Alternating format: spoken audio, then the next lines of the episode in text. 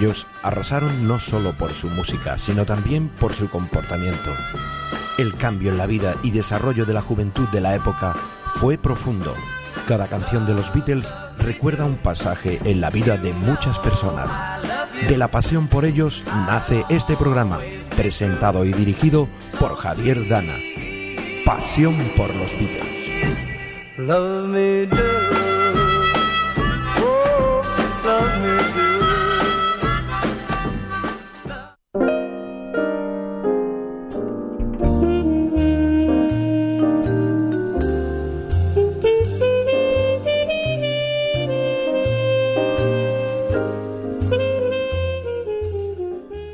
Hola a todos y bienvenidos amigos radioyentes y amantes de la música del más importante grupo musical que ha existido en la historia, los Beatles.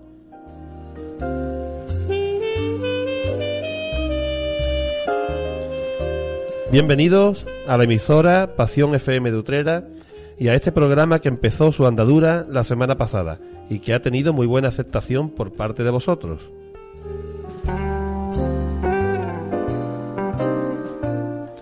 En el programa anterior tuvimos la primera parte del recorrido que estamos haciendo por la discografía oficial en formato LP, que os recuerdo que son 13 discos y de los cuales comentamos los 9 primeros. Hoy vamos a concluir este recorrido por los LP que nos quedan, los cuales están cargados de auténticas obras maestras y que a su vez, de forma sorprendente, coincide con el progresivo deterioro de las relaciones entre ellos, que culminó con su inevitable separación. El que os habla es Javier Dana, y en el apartado técnico contamos con la ayuda de Pepe Peña.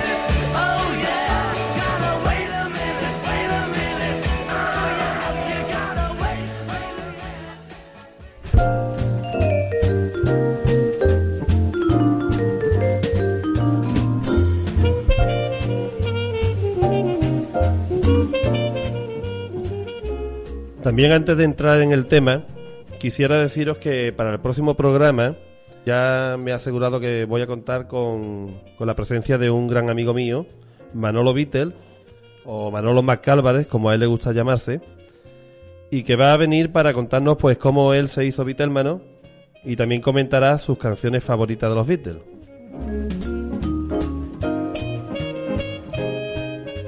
No se puede hacer un programa de radio, de televisión, hablando de los Beatles y más en Utrera, sin contar desde un principio con la presencia de Manolo.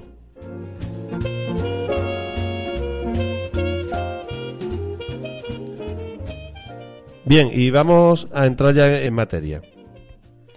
Os recuerdo los nombres de los 13 LP que el grupo dejó en la discografía oficial británica y que son los que estamos comentando. Please Please Me del 1963. Segundo, With the Beatles, 1963. Tercero, A Hardest Night, 1964. Beatles for Sale, 1964. Help, 1965. Rubber Soul, 1965. Revolver, 1966. Sgt. Pepper's Lonely Head Club Band, 1967. Magical Mystery Tour, 1967. Todos estos son los que comentamos la semana pasada.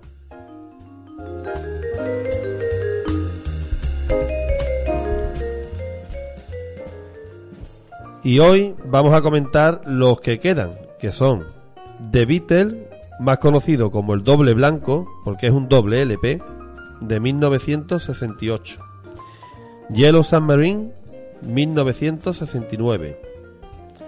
Abbey Road, 1969. Y el último, el Let It Be, 1970.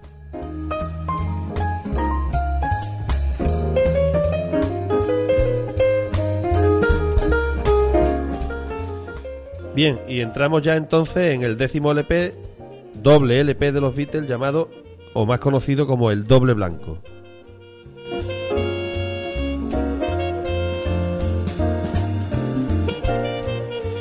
Este disco, titulado llamado The Beatles, es un álbum doble, lanzado en 1968. Con frecuencia se le denomina el álbum blanco o en inglés The White Album, por su portada blanca diseñada por el artista pop Richard Hamilton.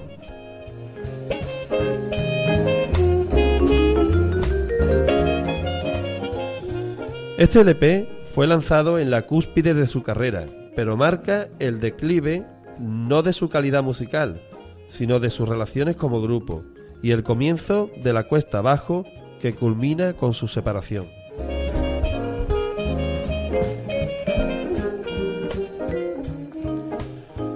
Originalmente se iba a llamar A Doll's House, una casa de muñecas, pero la banda de rock progresivo Family ya había publicado un disco llamado Music in a Doll House.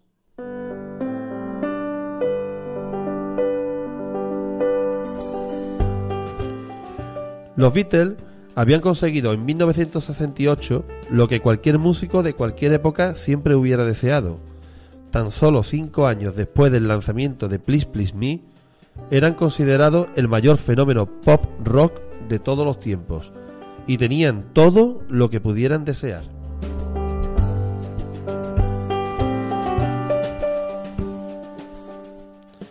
De acuerdo a la Recording Industry Association of America, el álbum blanco es el disco mejor vendido de los Beatles, siendo certificado como disco de platino en 19 oportunidades.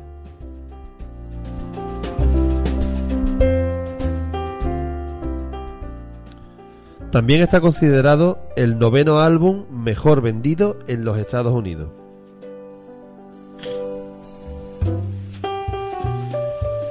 Esta certificación proviene, sin embargo, de la distorsión que surge al contar dos veces cada unidad vendida, por tratarse de un álbum doble. Sin este ajuste, el álbum blanco sería el cuarto disco mejor vendido de la carrera de los Beatles.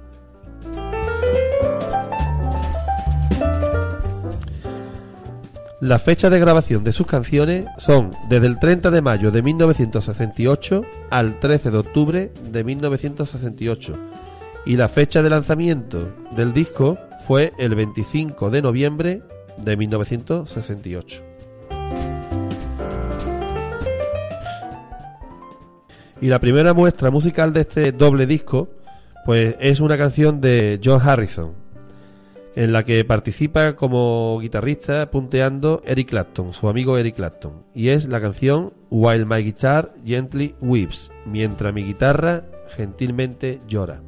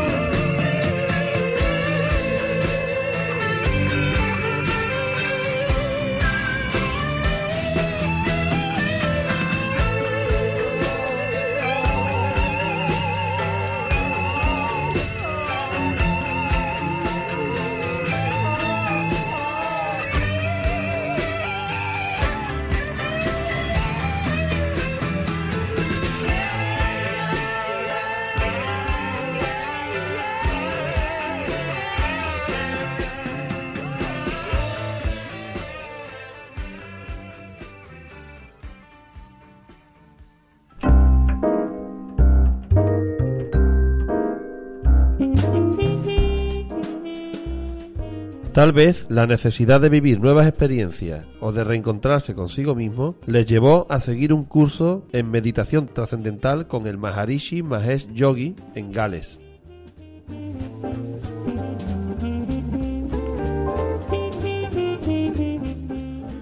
El curso duró una semana, en el transcurso del cual Brian Epstein, el manager de los Beatles, fue encontrado muerto en su piso tras haber ingerido demasiadas pastillas para dormir.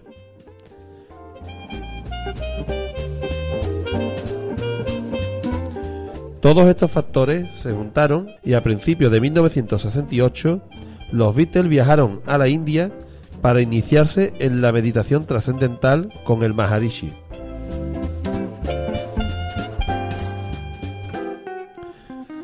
Aunque no se quedaron en la India mucho tiempo, habiéndose dado cuenta de que el Maharishi no era el tipo de persona que decía que era, lo cierto es que el aislamiento y la ausencia de preocupaciones y ausencia de estrés diario hicieron que John y Paul escribieran un buen número de canciones.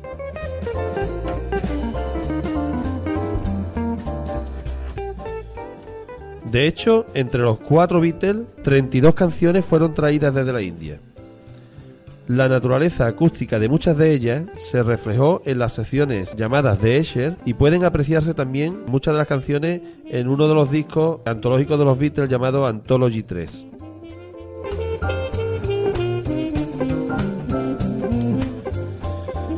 Bien, y ahora vamos a escuchar otra canción del Doble Blanco en la que Lennon ataca y critica bastante al Maharishi. En principio esta canción iba a llamarse Maharishi y al final se llamó Sexy Sadie, que se puede traducir por sádico sexual.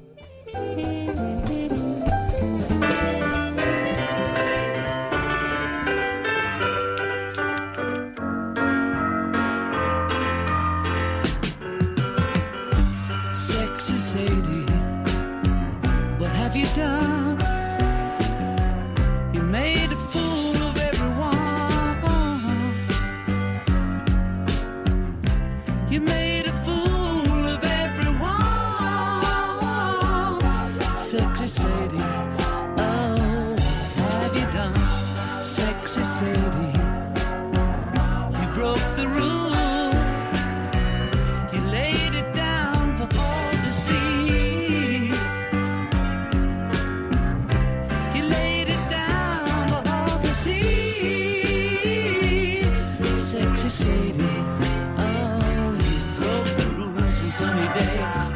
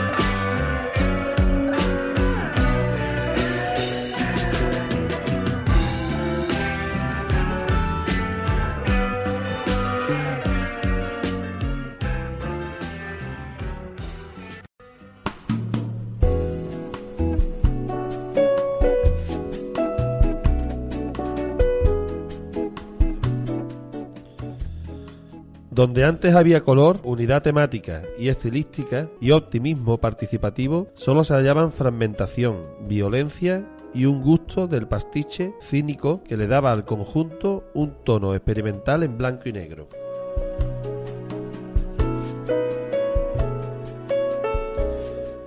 Esto se debía ante todo a factores internos en la vida de los Beatles. La composición de los temas se había vuelto casi del todo individual. Era Paul y una banda que la acompañaba, o era Lennon y una banda que la acompañaba. Y el estilo se había vuelto más directo y acústico, alejándose de las sofisticaciones técnicas del disco anterior.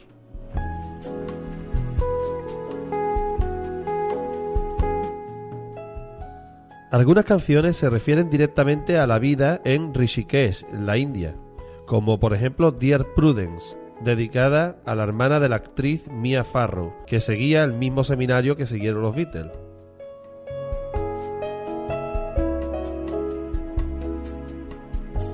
O la canción Sexy Sadie, que acabamos de escuchar, que como hemos dicho también es una denuncia al mismo Maharishi de parte de Lennon.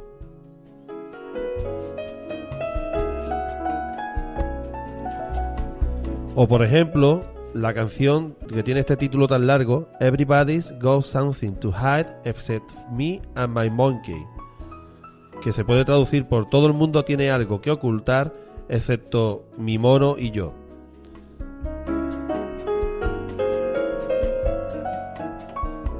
Esta canción es una parodia de un aforismo que el gurú Maharishi siempre solía decir. Eh, utilizaba mucho la frase de todo el mundo tiene algo que ocultar.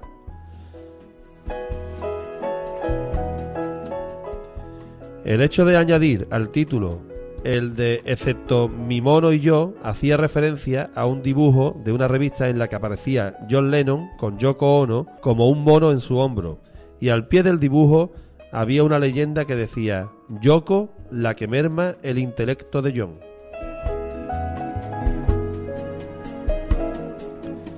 Pues de esta forma John también quiso criticar a todos aquellos que habían hecho esta parodia con el dibujo. Y como no, pues vamos a escuchar esta canción que a mí me encanta. Everybody got something to hide except me and my monkey.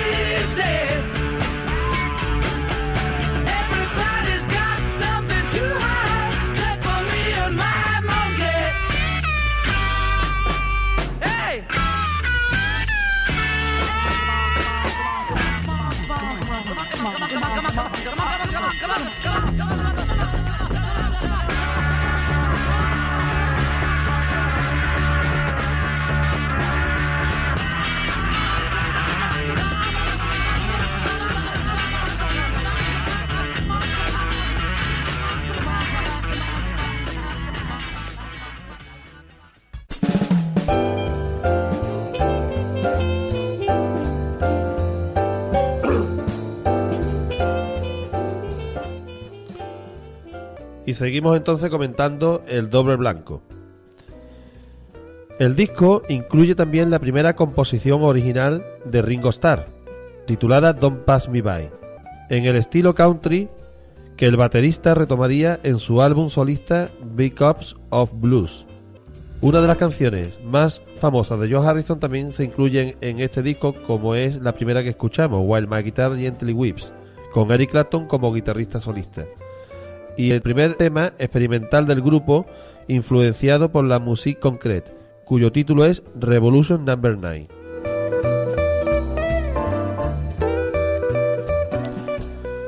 El estilo de los temas del disco va del reggae pueril en la canción Obladi Oblada, que significa La vida sigue en Yoruba, que es una lengua en Nigeria, al casi heavy de Helter Skelter, pasando también por homenajes irónicos al Music Hall de los años 30 con la canción Honey Pie, o al Dudua de los años 50 con la canción Happiness is a War Gun.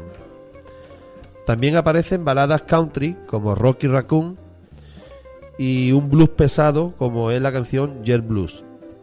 Y también aparece en este disco música comercial de ambiente como la hermosa canción Good Night.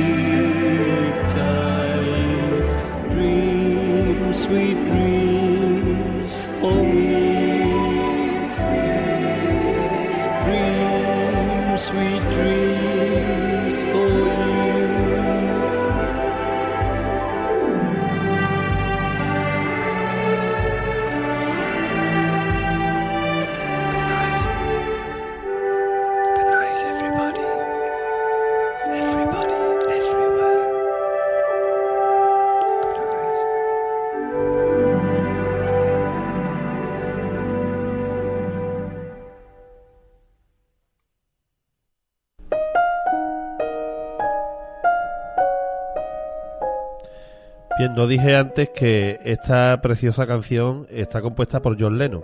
Siempre se había dicho que Lennon era el rockero del grupo y McCartney el que componía las baladas, pero hay veces que se cambiaban los papeles y Lennon componía hermosísimas baladas y McCartney componía rock más duros que los de Lennon.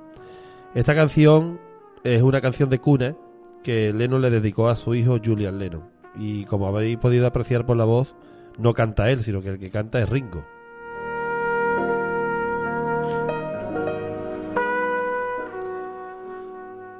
Con el álbum blanco, los Beatles trataron de sorprender de nuevo al público en general.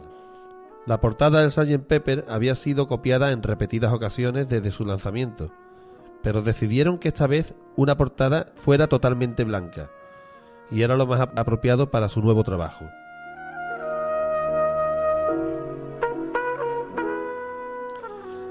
Como título del disco, pues también quería que fuera lo más sencillo posible. Normalmente suele ser el título del primer trabajo del grupo. Y en la portada del LP eh, simplemente aparecía la pala- las palabras The Beatle troqueladas en la portada blanca.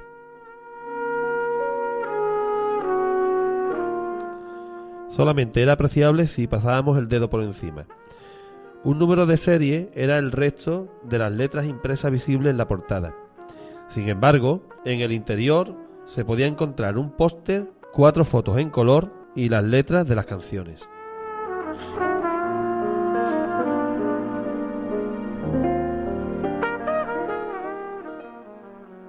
Este álbum fue el primero en ser publicado por la factoría Apple, que fue la que crearon los Beatles tras la muerte de Brian Epstein, y se convirtió en un gran éxito, y llegó a vender en los Estados Unidos 2 millones de copias solo en la primera semana.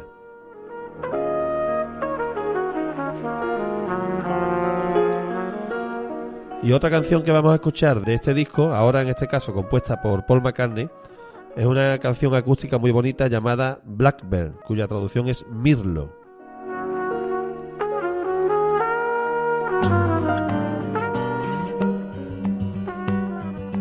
Blackbird singing in the dead of night.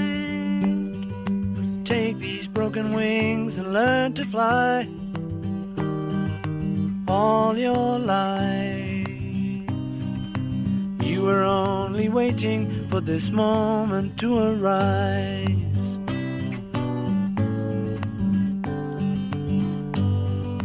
Blackbird singing in the dead of night. Take these sunken eyes and learn to see all your life. You were only waiting for this moment to be free. Blackbird fly.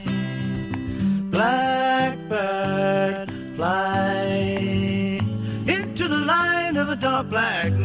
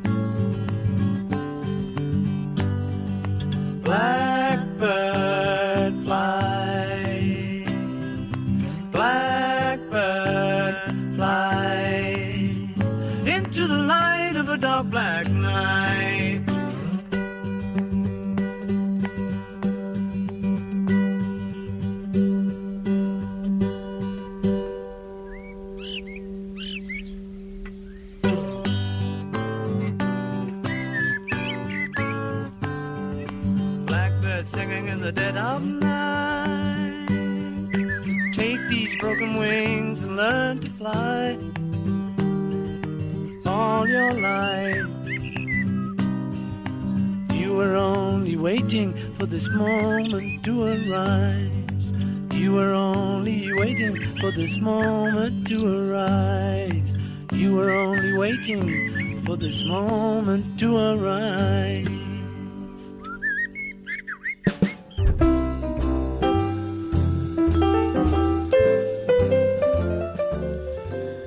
John Martin, el productor de los Beatles, hubiera preferido tener menos canciones en un LP sencillo y magnífico. Muchos le reprocharon a los Beatles no haber reducido el número de temas en el disco, sosteniendo, como dijo el productor del grupo John Martin, que allí dentro había un álbum sencillo que habría sido excelente.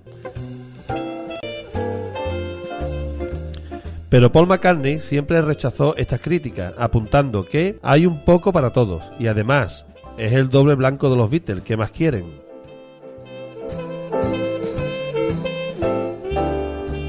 Muchos de nosotros agradecemos a los Beatles que no le dejaran salirse con la suya a John Martin.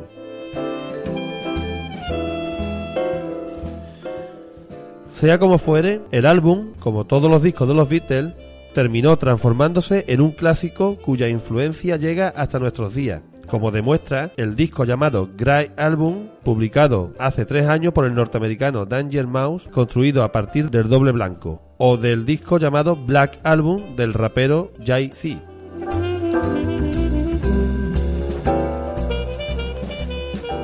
Bien, y ahora vamos a escuchar otra canción maravillosa de este disco, que precisamente es la canción favorita de una de mis hermanas, Merche, y además es una canción especial para mí porque es la canción con la que mi hijo Javier se aficionó a los Beatles. Y es la canción Happiness is a Warm Gun, cuya traducción es La felicidad está en una pistola caliente.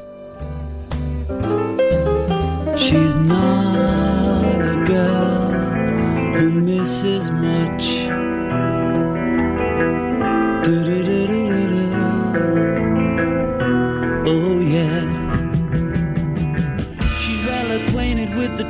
Of the velvet hand, like a lizard on a window pane.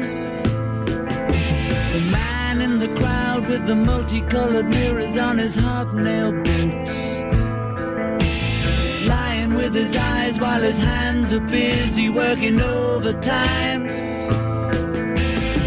A soap impression of his wife, which he ate and donated to the National Trust.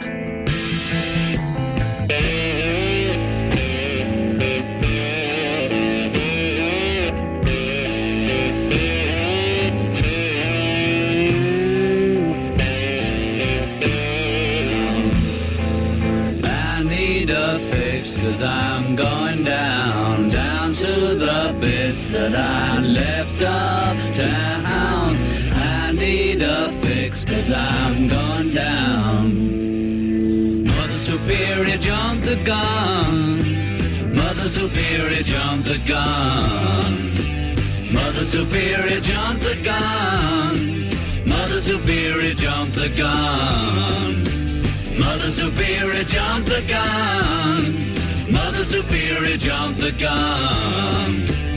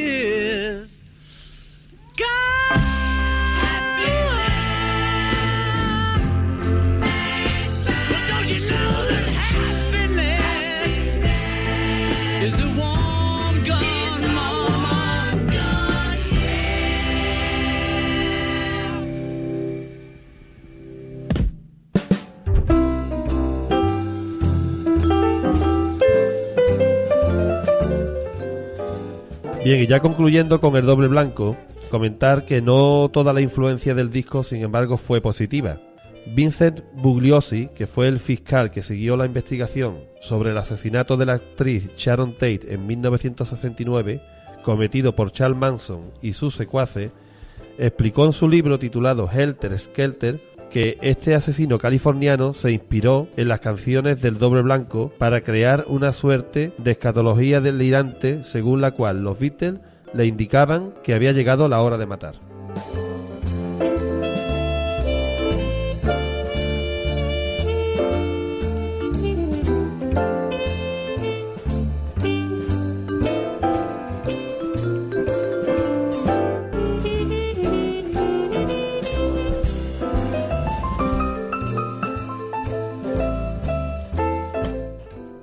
El Doble Blanco puede que no sea el mejor álbum de los Beatles, para muchos lo es, pero sin duda es el mayor cautivador de todos ellos. Misterioso y feliz, acústico y rockero, simple pero denso, es el eterno álbum blanco. Y como última muestra de este disco vamos a escuchar precisamente esta canción que, mm, según Charles Manson, a través de esta canción se inspiró para cometer aquellos crímenes tan horrorosos. Helter Skelter, que viene a traducirse como tobogán. When I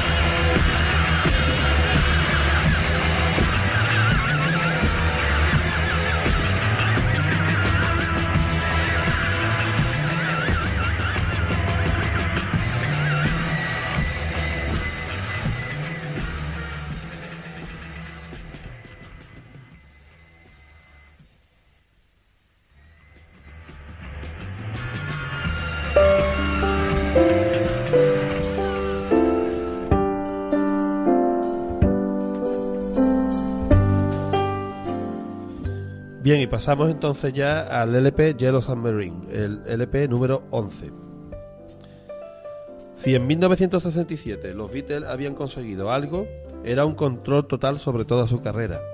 El éxito mundial, una dominación total del puesto número uno en las listas y las tremendas ventas finalmente le permitían hacer lo que ellos querían y nada más.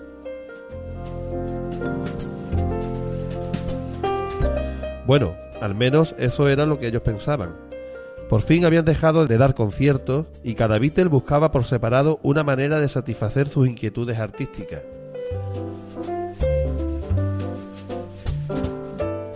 Sin embargo, Brian Epstein pronto les recordó que aún le restaba una última película por hacer.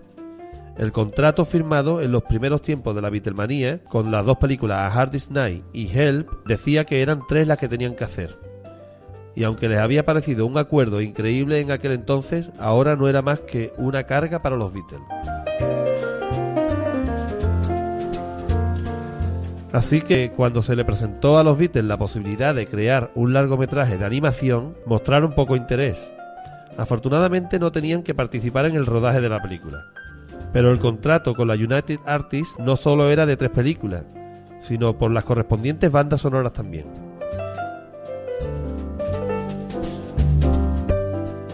Y mientras que las bandas sonoras de A Hard Night y de Help fueron usadas por los Beatles para lanzar excelentes LP, la necesidad de completar otro álbum más para Yellow Submarine no les emocionaba. La primera muestra que vamos a escuchar de este disco es All Together Now, que se traduce por Todos Juntos Ahora.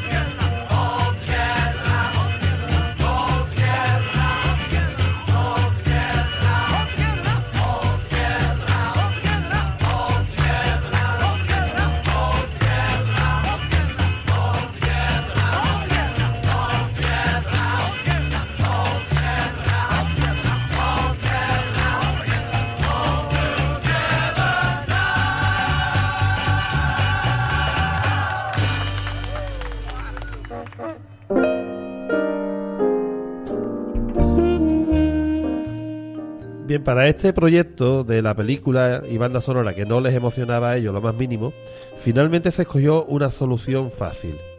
Canciones grabadas con anterioridad, pero no lanzadas, formarían la cara A del disco, y la cara B estaba enteramente dedicada a la partitura de George Martin para la película.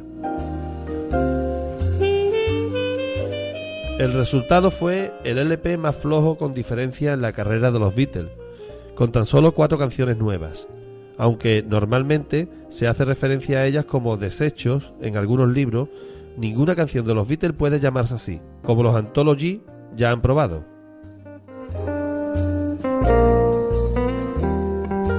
Las cuatro nuevas canciones son suficientemente interesantes para cualquier fan de los Beatles. En cambio, fue en esta época cuando John Lennon conoció a la artista japonesa Yoko Ono, quien llegó a influir enormemente en él y en el grupo, creando una continua molestia en el seno de la banda. Es también por esta época cuando Paul McCartney rompió con su novia eterna, Jane Asher, presentando poco después a la que sería su primera mujer, Linda Eastman. Siempre flota en el aire la leyenda urbana de que las mujeres influyeron enormemente en el declive y ruptura del grupo. Y otra muestra de este LP es la canción Hey Bulldog.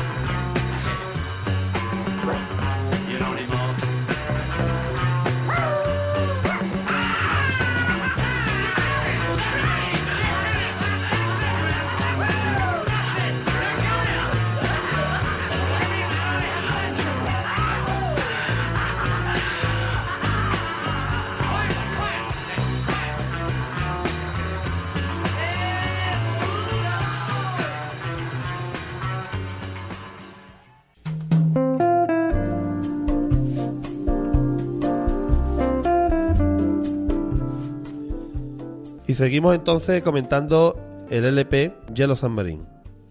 John Martin encontró en este LP la oportunidad de presentar al mundo otra muestra de su talento. La partitura orquestal de la película es simplemente magnífica, desde las variaciones de Yellow Submarine a la increíble marcha de los minis. La música era simplemente perfecta para la película.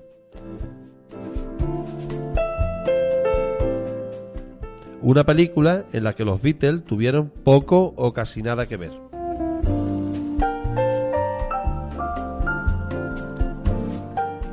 Es cierto que mientras el guion evolucionaba, Paul y John sugirieron algunas ideas, pero no era un proyecto propio como Magical Mystery Tour lo había sido. Sin embargo, los guionistas capturaron la atmósfera psicodélica Beatles del momento, incluso la animación destaca por su diseño peculiar.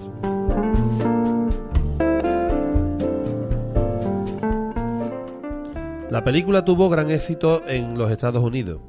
En Inglaterra, tras un estreno mundial en el London Pavilion, los responsables de la distribución pensaron que la taquilla no había ido lo bien que debiera y no la programaron para un estreno a nivel nacional. En cambio, este estreno en el London Pavilion ha supuesto la única vez en la historia que se ha colapsado el centro de Londres por un espectáculo.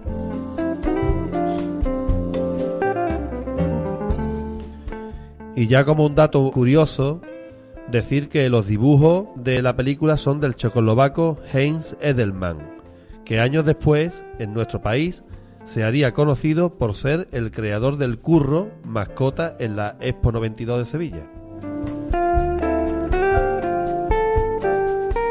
Y para concluir con este LP, pues como no, tendremos que escuchar la canción del submarino amarillo. In the town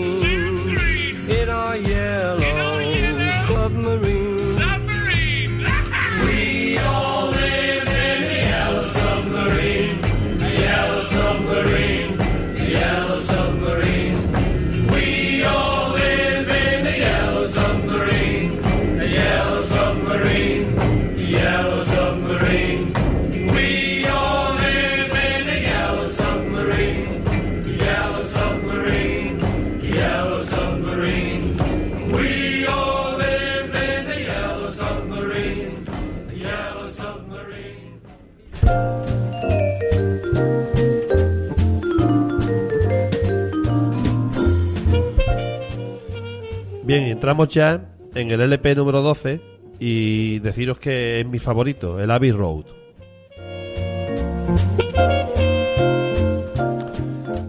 Aunque Abbey Road fue realmente el último álbum que los Beatles grabaron, cronológicamente en los 60 los fans tuvieron que esperar un poco más para conseguir el LP Let It Be. Siguiendo dicho orden, debemos afrontar primero el último capítulo de la historia.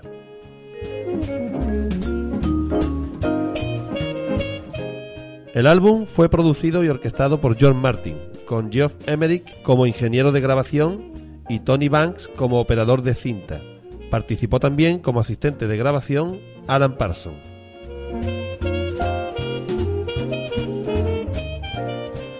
El álbum se caracterizó por la presencia de un medley en el lado B, una larga pieza de 16 minutos que constaba de 8 canciones enlazadas unas tras otras sucesivamente.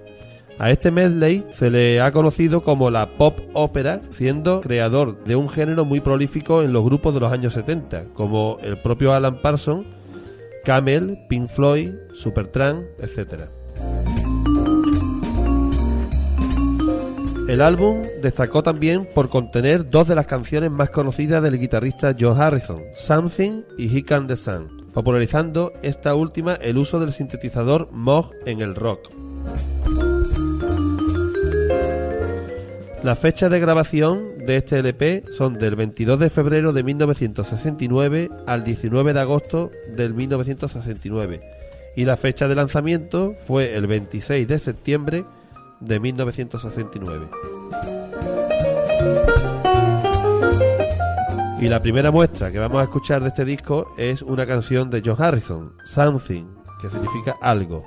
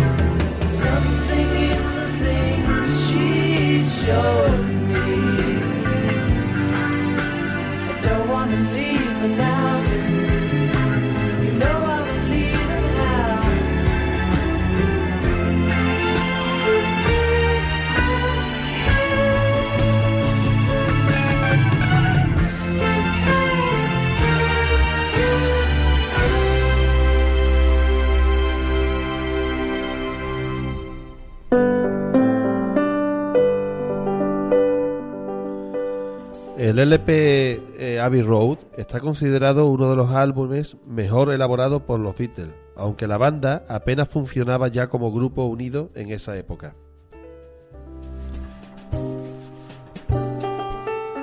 En 2003 ocupó el puesto número 14 en la lista realizada por la revista Rolling Stone de los 500 mejores álbumes de todos los tiempos. Es uno de los seis álbumes certificados con disco de diamante de los Beatles lo que les convierte a ellos en los máximos ganadores de este reconocimiento en la historia de la música.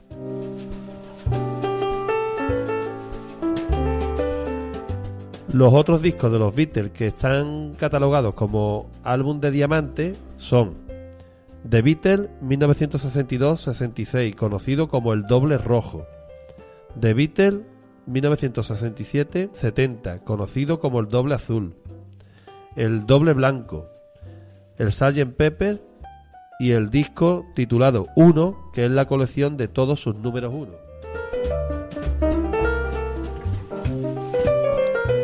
Y la segunda muestra musical de este LP es la canción de John Lennon titulada Come Together.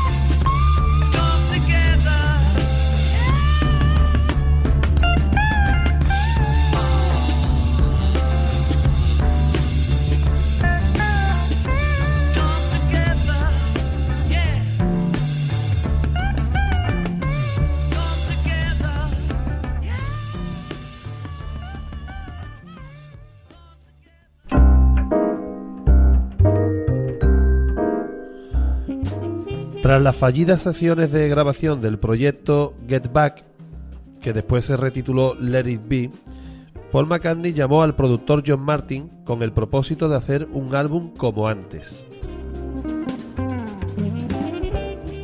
Martin aceptó la oferta, poniendo como condición que el trabajo se haría como antes solía ser, y preguntando además, ¿John también está de acuerdo? A lo cual Paul le dijo que sí.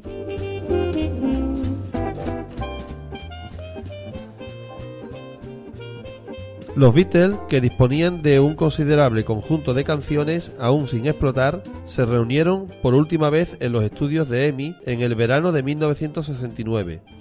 Los cuatro miembros estuvieron dispuestos a dejar a un lado sus diferencias personales para dedicarse a un solo objetivo, terminar el trabajo de una forma honorable.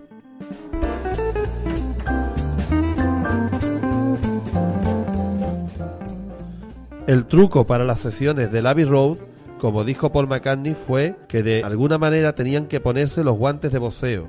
Trataron de reunirse para hacer un álbum muy especial.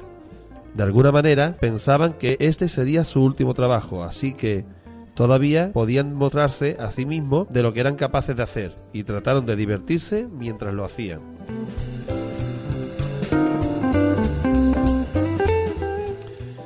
La siguiente muestra musical de este LP eh, yo creo que puede pegar muy bien en estos tiempos de crisis.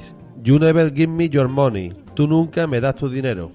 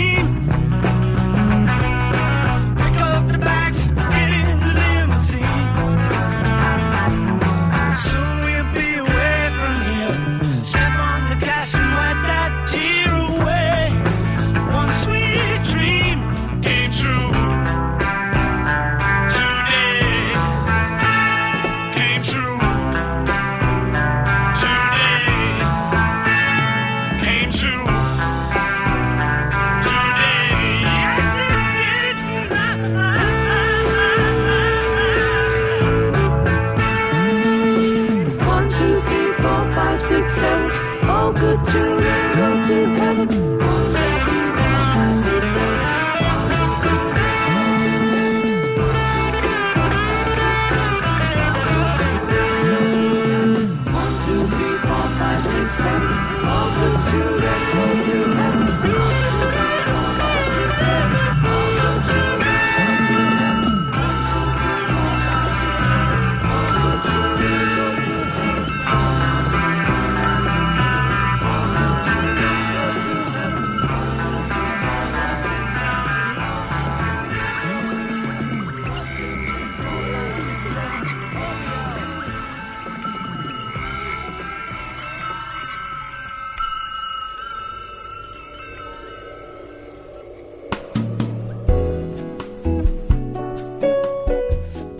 Grabaciones iniciales se realizaron en febrero. I Want You en los estudios Trident en abril. Oh Darling y Octopus Garden en mayo. You Never Give Me Your Money en los estudios Olympic Sound. Something fue trabajada durante todo este periodo, pero el resto del álbum fue grabado y mezclado entre el 1 de julio y el 25 de agosto de 1969 en los estudios de EMI en la calle Abbey Road.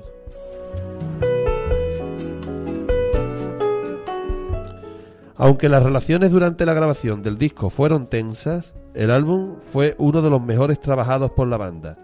John Martin lo llamó un Sgt. Pepper Volumen 2.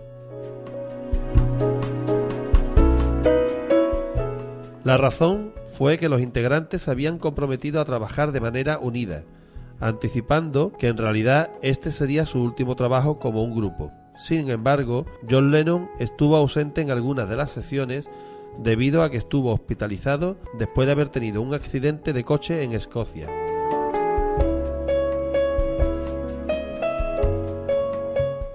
Otra obra maestra que hay en este disco de George Harrison es la siguiente canción que vamos a escuchar, Here Can the Sun. Aquí está el sol.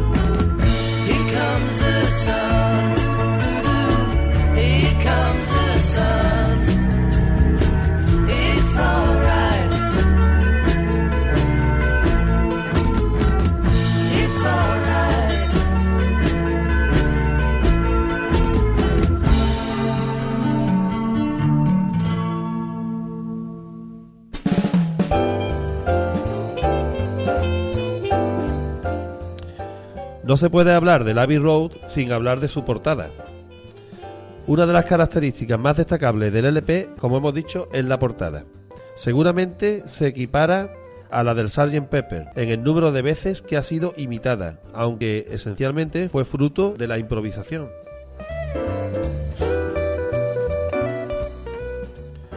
El título del álbum corresponde, por supuesto, a los estudios de EMI en Abbey Road, donde los Beatles grabaron casi la totalidad de sus canciones. El LP iba a llamarse en un principio Everest, en honor a la marca de cigarrillos que fumaba Jeff Emerick. De hecho, se planificó un viaje al Himalaya para fotografiar la portada. Sin embargo, a medida que el disco parecía más cercano a su conclusión, alguien dijo, oye, ¿por qué no salimos ahí fuera, hacemos la foto de la portada y llamamos el disco simplemente Abbey Road? Y el 8 de agosto, Ian Macmillan se subió a una pequeña escalerilla para hacer la foto de los cuatro Beatles cruzando el paso de cebra más universal de todos.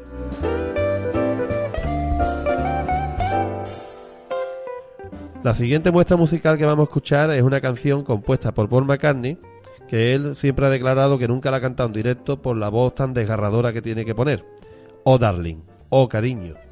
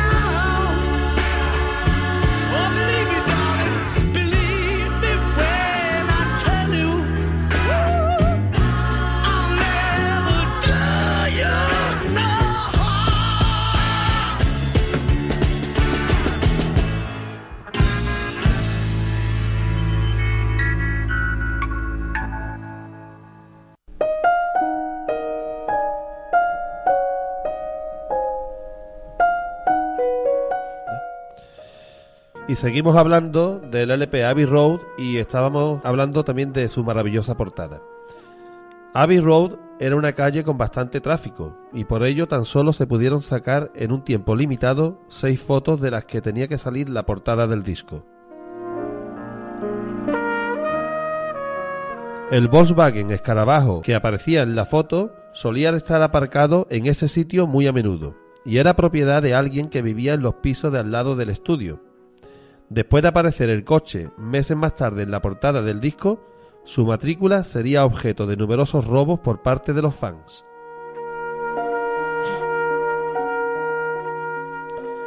Los trajes con los que salían los Beatles en la foto del disco eran los típicos que solían usar por aquella época.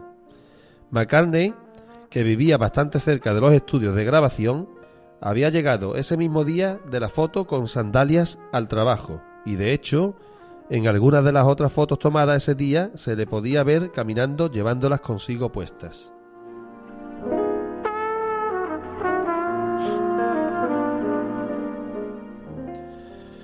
Y como última pieza de este disco vamos a escuchar una maravillosa canción que es toda una obra maestra de voces. Tanto Lennon como McCartney como Harrison grabaron este tema a tres voces y cada uno de ellos multiplicó su voz por tres veces. O sea que lo que se escuchan son nueve voces. Y es el tema Because.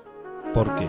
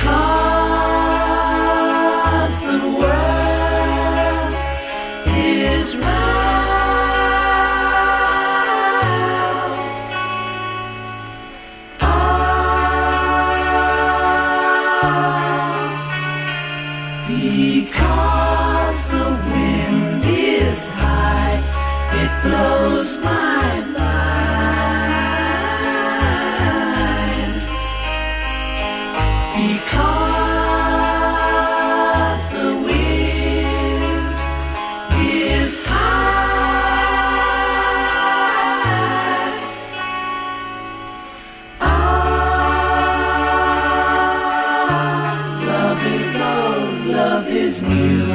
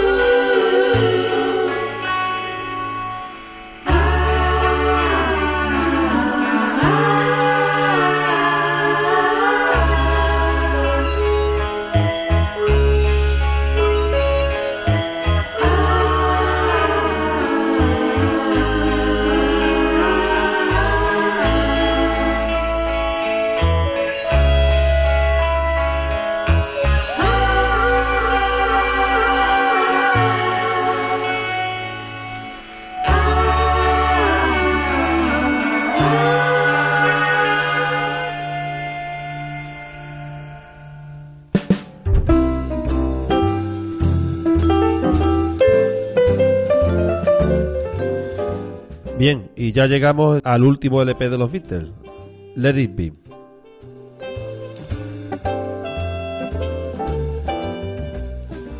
Todo lo bueno al final se acaba, y los Beatles, como lo mejor que le ha pasado a la música del siglo XX, no podían ser una excepción. El 8 de mayo de 1970, Let It Be, el penúltimo álbum grabado como tal por los Beatles, fue publicado. Por aquel entonces el grupo ya no existía como tal, y tan solo el retraso de compilar un LP a partir de lo que habían sido las sesiones Get Back llevó la historia de los Beatles a la siguiente década.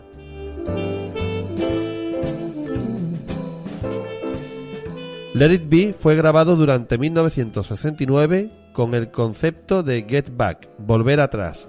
Lo que los cuatro eh, Beatles trataban de hacer era recuperar el ambiente en directo, el que había sido capturado en su primer LP Please Please Me, grabado en tan solo 11 horas. Aparentemente la idea fue de John, pero fue Paul el que sugirió la idea de una película, en un primer momento documental de televisión, que mostrara a los Beatles en el estudio de grabación. Sin embargo, tanto la película como las sesiones se convirtieron en un documento histórico en el que las futuras generaciones serán capaces de presenciar cómo el grupo se rompía en pedazos en esos días.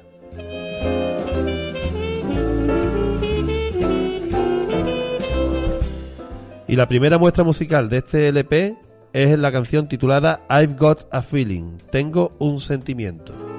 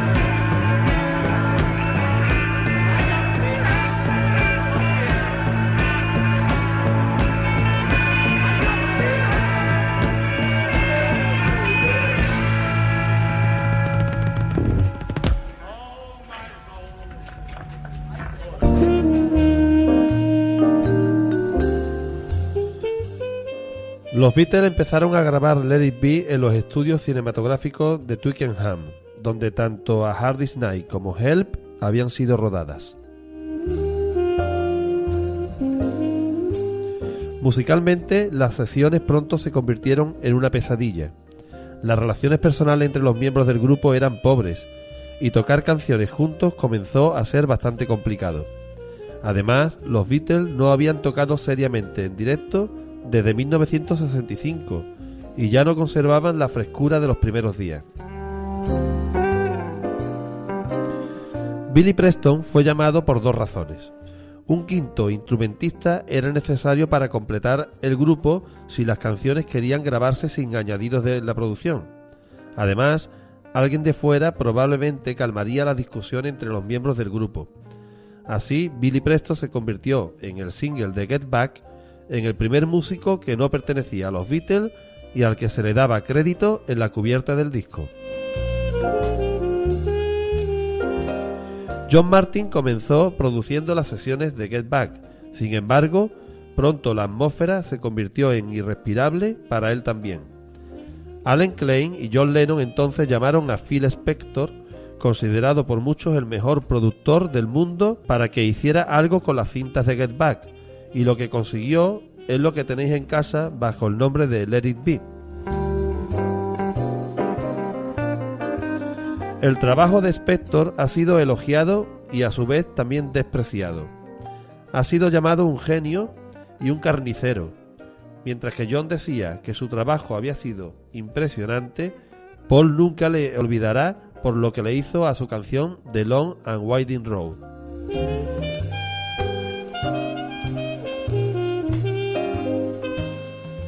Lo que Paul no soportó es que a este tema le añadiera Phil Spector toda una sesión de cuerdas de fondo. La idea de Paul era haber sacado la canción como hoy la vamos a escuchar, que es la canción de Long and Winding Road sin orquesta de fondo.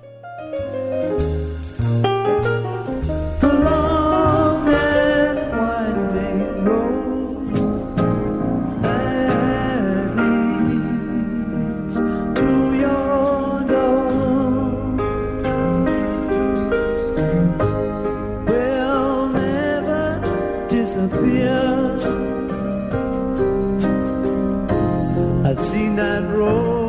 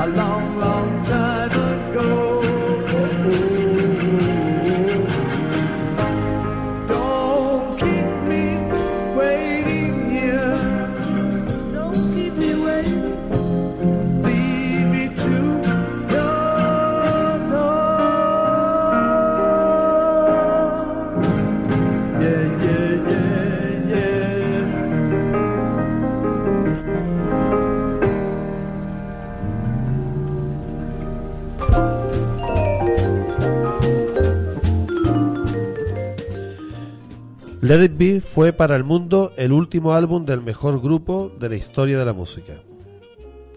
Más tarde vendrían recopilaciones, otras tomas de las canciones llamadas takes, canciones inéditas e incluso las maravillosas canciones Free as a Bear y Real Love. Y no debemos olvidar Abbey Road tras este LP de Let It Be.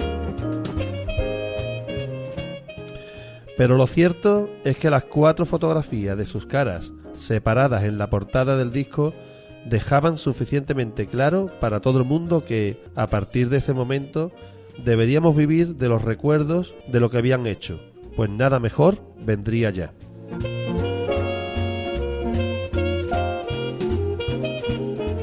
Y no podemos terminar este programa de otra forma sin escuchar la canción Let It Be,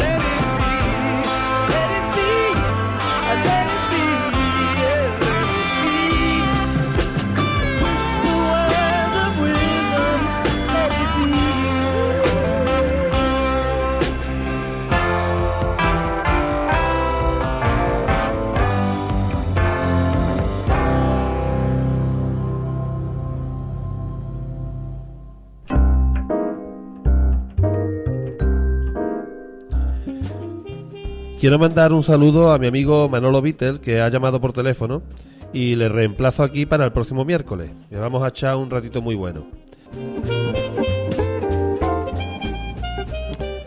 Este ha sido el recorrido por los LP oficiales de la discografía británica de los Beatles. A partir de ahora, la idea de este programa es analizar todas las canciones del grupo, contando todos los detalles de la misma, ofreciendo distintas tomas y también otras versiones que otros artistas hayan grabado. En este apartado vamos a descubrir auténticas maravillas.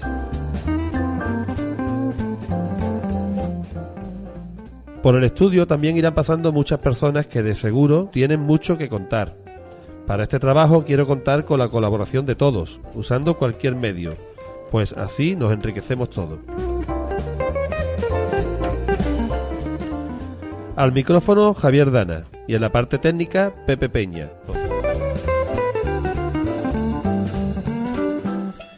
Y emulando a John Lennon en el concierto último que dieron en la azotea de Abbey Road al despedirse, quiero dar las gracias por mí y por el grupo, y espero que hayamos superado la audición. Hasta la próxima y Beatles Forever.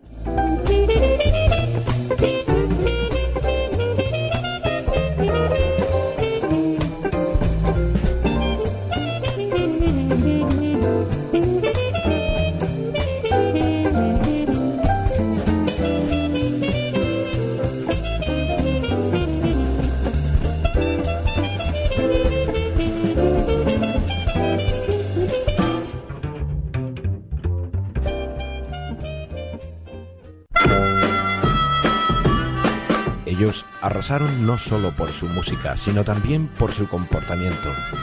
El cambio en la vida y desarrollo de la juventud de la época fue profundo. Cada canción de los Beatles recuerda un pasaje en la vida de muchas personas. De la pasión por ellos nace este programa, presentado y dirigido por Javier Dana. Pasión por los Beatles.